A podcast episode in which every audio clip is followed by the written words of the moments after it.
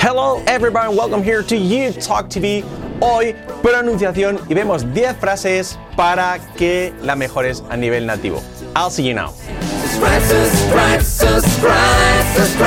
subscribe. So, welcome here to You Talk TV. As I told you, lo que os dije, hoy 10 frases en las que vamos a ver muchos trucos de pronunciación para que sí, para que lo consigas, que verás que es mucho más sencillo pronunciar bien como un nativo. Además, si pronuncias bien, comprenderás mucho mejor. You. Understand better. Por lo tanto, vamos a comenzar ya, lo dicho, frases sencillas, algunas más complicadas, donde vamos a ver cómo pronunciar es mucho más sencillo de lo que parece. Ponemos la frase y luego también pues ponemos también nuestra transcripción fonética para que lo tengáis pues mucho más claro de ver. Así que vamos con la primera que es esta. Mm, no es un gran problema. No es un gran problema. It's not a big problem. Vamos a pronunciarlo correctamente. Primero ese it's, no es it's, la i como una e, letra clave. It's, it's, it's. Importante que la t la marquemos, que no digamos es, no. It's. Esa T hay que marcarlo. Recordad que viene de it is. It's. La I como una E. It's. Not. Fijaos, esa O la hacemos como una A. Sí. It's not. It's not. A. Beg. Cuidado con esta palabra que no es big, es beg. La I como una E, lo mismo, letra clave. Y la G, cuidado que no es big. Big, no, es beg. Beg. Beg. Beg. Ese sonido así. Beg. Beg. Beg. It's not a big problem. No es problem, problem. Las dos el mismo sonido prácticamente. Uh, uh, problem. Pro, pro. Con la R bien marcada, problem. Y luego la L también. Letras, las dos ambas letras clave en nuestro método. La R y la L. La, la, la, problem. Por lo tanto, it's not a big problem. Pero nadie habla así tampoco, aunque esté correctamente pronunciado, nadie dice it's not a big problem. No, ahí entra la unión de palabras, que sería por lo tanto it's not a. It's nada. La T de not la hacemos como una R suave por ir entre vocales. It's nada, nada, nada, nada. It's not a big problem. Por lo tanto, it's not a big problem. Sería así. It's not a big problem. ¿Practicáis? It's not a big problem. Y ahora sí, le damos entonación. No, it's not a big problem. It's not a big problem. Así sería. No, it's not a big problem. Come on, it's not a big problem. Sería así. Por lo tanto, it is not a big problem. Lo pasamos a It's not a big problem. Practicadlo vosotros allí y, por cierto, dejadnos el comentario abajo de cómo lo veis, si vais mejorando, si os resulta fácil, si os gusta, nos gusta, todo, ¿ok? Siguiente frase, frase número 2, sería esta. Mm, ¿Es un lugar peligroso? Is it? Mm, cuidado que no es is it, es is it. La sis como es. Es it, es it. A. Eso tiene sencillo. Cuidado con esta palabra dangerous. No es dangerous, es dain. Dangerous. Danger, danger, danger, er, la R. Y luego esa terminación os es es. Dangerous. Dangerous. Practicando esto, esta palabra dangerous. Dangerous, dangerous. Y luego la última palabra place. Con la L bien fuerte. La, la, la, la. Y la P bien aspirada. Place, place, place. Is it a dangerous place? Is it a dangerous place? Lo mismo. Aquí necesitamos la unión de palabras. No es is it, lo he dicho, is it, is it, pero la T de it, lo mismo. Entre vocales, pues se convierte en es será. Es será. ¿Qué será? ¿Será? ¿Qué será? Le quitamos la, la Q. Es será. Es será. Es será. Es será dangerous place. Is it a dangerous place? Fijaos cómo cambia de decir, is it a dangerous place? a is it a dangerous place? Con la entonación, hey, is it a dangerous place? Ahí lo tenemos, por lo tanto pasamos de is it a dangerous o dangerous place a hey, is it a dangerous place? Is it a dangerous place? ¿Es un lugar peligroso? Número 3. Estaré cerca de aquí. I will, que lo contraemos en I'll, I'll, I'll, I'll, I'll I'll be near here. I'll, I'll, cuidado, I, I, I, y la L, O, I'll, I'll, I'll. Casi ese I es casi una A prácticamente. I'll, I'll, I'll. I'll be, be, no te, no te dé ningún misterio, be, en lugar de la una I, al revés, be near, near, cuidado con la R, near, near, near, la R letra clave, er, er, er y luego here, er. La H que no sea he, que sea he, er, er, er, er, er, er, con la R también. Near here, near here. I'll be near here.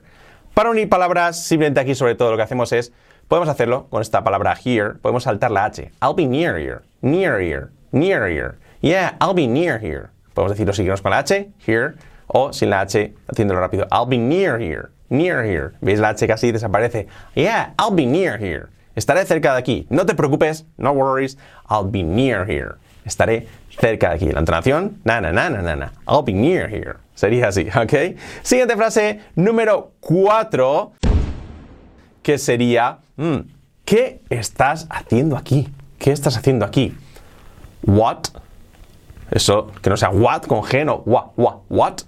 Are, una A y una letra clave R, are, are, what are you, que no sea you, what are you doing, que no sea doing, cuidado, do, y el gerundio en, doing, y la G del final casi ni, se dice, doing. What are you, what are you doing here? Here, ya lo hemos visto antes. What are you doing here? Por lo tanto, uniendo las palabras what are, fijaos esa T, la hacemos como resuave. Water, water, water, water. What are, what are you doing here? Y la H de here también la saltamos como antes. What are you doing here? Hey, what are you doing here?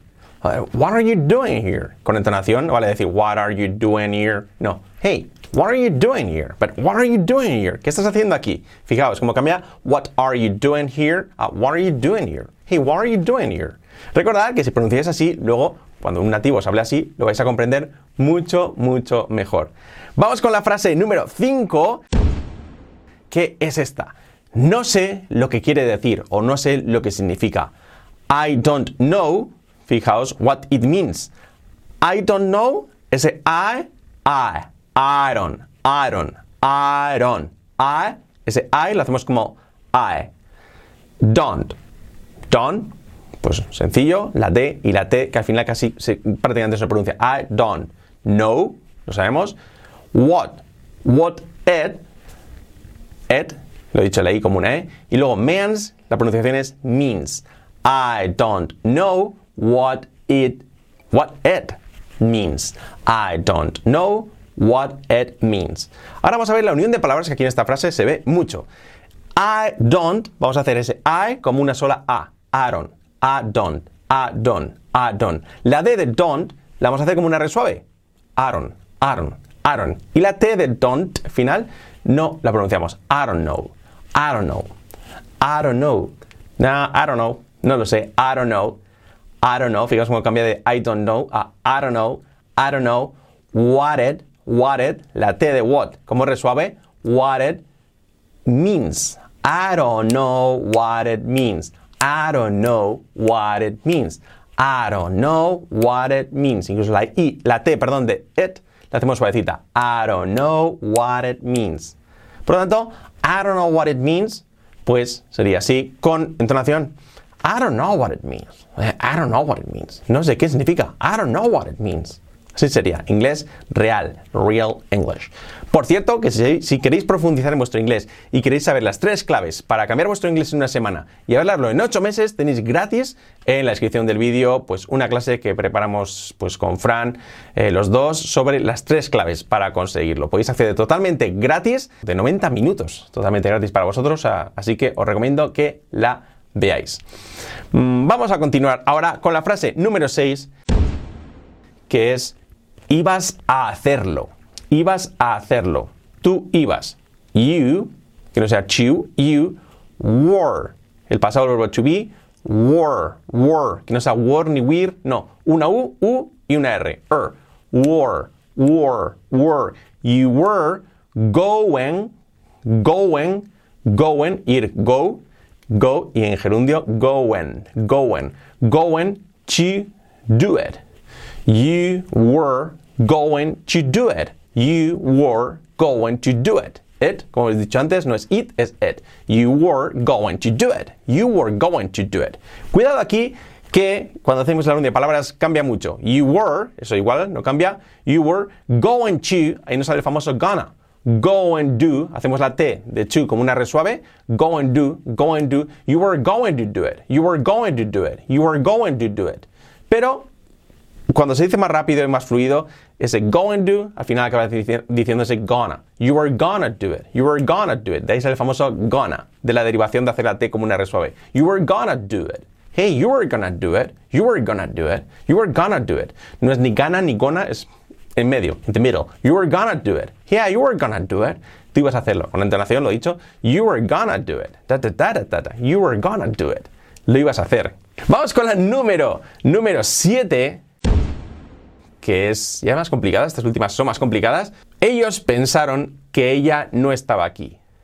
They thought she wasn't here. Mal pronunciado, vamos a pronunciarlo como, yeah, they thought she wasn't here. They thought she wasn't here. They, la TH, la lengua de los dientes. They, they, they. Pensar en pasado, thought, no, pronunciación thought, thought, thought. No es that ni thought, es thought. Uh, uh. La mitad entre O y A. They thought she, la SH, sh, sh, como mandar callar, she wasn't, que no sea gua, gua, gua, no, wa, wa, wa, wasn't, wasn't, la W, wa, wasn't here. Ya lo hemos visto antes, here, here. They thought she wasn't here. Unión de palabras, they thought she wasn't here. Lo mismo, la H de here, nos la comemos. They thought she wasn't here. They thought she wasn't here. They thought she wasn't here. Con entonación, no, they thought she wasn't here. Well, they thought she wasn't here. Ellas, ellos pensaron que ella no estaba aquí. They thought she wasn't here. Vamos con la número 8 ya, 8. Y es, te lo podría haber dicho antes. I could have told you before. I could have told you before. ¿eh? Vamos a hacerlo a I could have told you before. I could have. I could have, ese could have, vamos a contraerlo. I, lo he dicho, I, I, puede ser I could have. I could have. Una A prácticamente. I could have, could have. Could have. Contraído, could have. Could have. I could have told you, I could have told you before. I could have, I could have, I could have, contraído, could have, que no sea could have, eh, la L nunca se pronuncia. Could have, could have, could have, could have. Could, could, la C fuerte, la L no se pronuncia lo dicho, la D, could, la O tampoco, como si no existiera, could, y contraído con el have, could have. Se pone un sonido final F. Could have. Told, told, el, el participio de decir, told, con la T fuerte, ch, ch, y la L, la, la, la, told, told you before, before. Aquí puedes decir before, before, como prefiráis. Before, before, pero con la R final bien marcada. Before. I could have told you before. I could have told you before. Aquí no hay linking, no hay unión. I could have told you before. Solo la contracción esa que hemos dicho. I could have told you before.